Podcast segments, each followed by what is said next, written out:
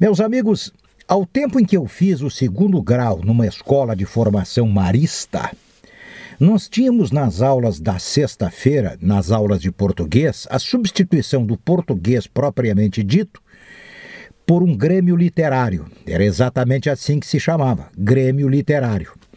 Nesse dia, a aula de português substituída pelo grêmio literário, nós líamos em voz alta, interpretávamos o texto, alguém explicava uma palavra ou outra do vocabulário, um outro fazia uma declamação, recitava uma poesia, tínhamos debates e isto nos aperfeiçoava a comunicação verbal. Isso nos agilizava o processo de pensar para uma boa resposta.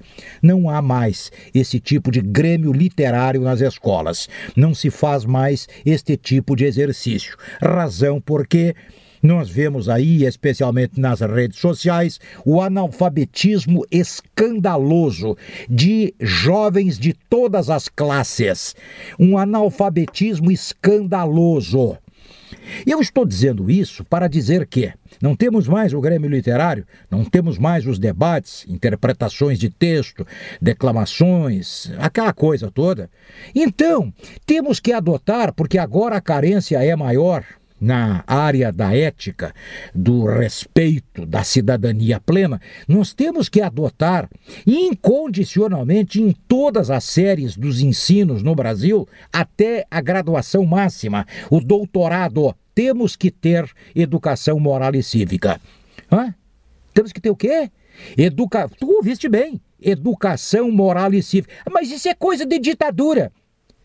Espera um pouquinho. Levar a Constituição a sério Exercitar a cidadania plena é coisa de ditadura?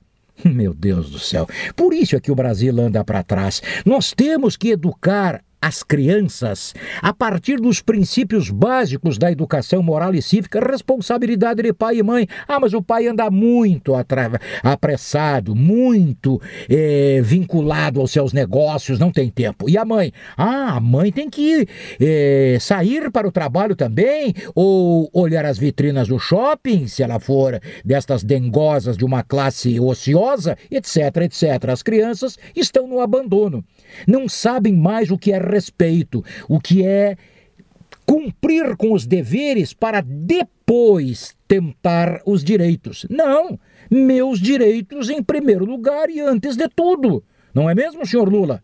Bom, e outros e outros tantos. Então, este descumprimento à lei, este desrespeito à lei, este rasgar a Constituição, educação moral e cívica é coisa de ditadura, chegar na hora é para trouxa, respeitar o patrimônio público é para gente burra, isto e mais aquilo. Dá neste Brasil que anda por aí. Ou alguém bate na mesa, de modo decisivo se vamos ter educação moral e cívica. E aí muitos vão reclamar, mas vão reclamar baixinho e debaixo da mesa. Então é melhor que evitemos o constrangimento maior.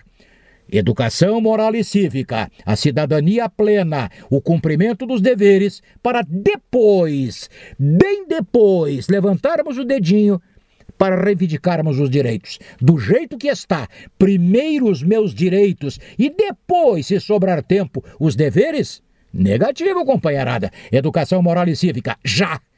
É isso e até a próxima.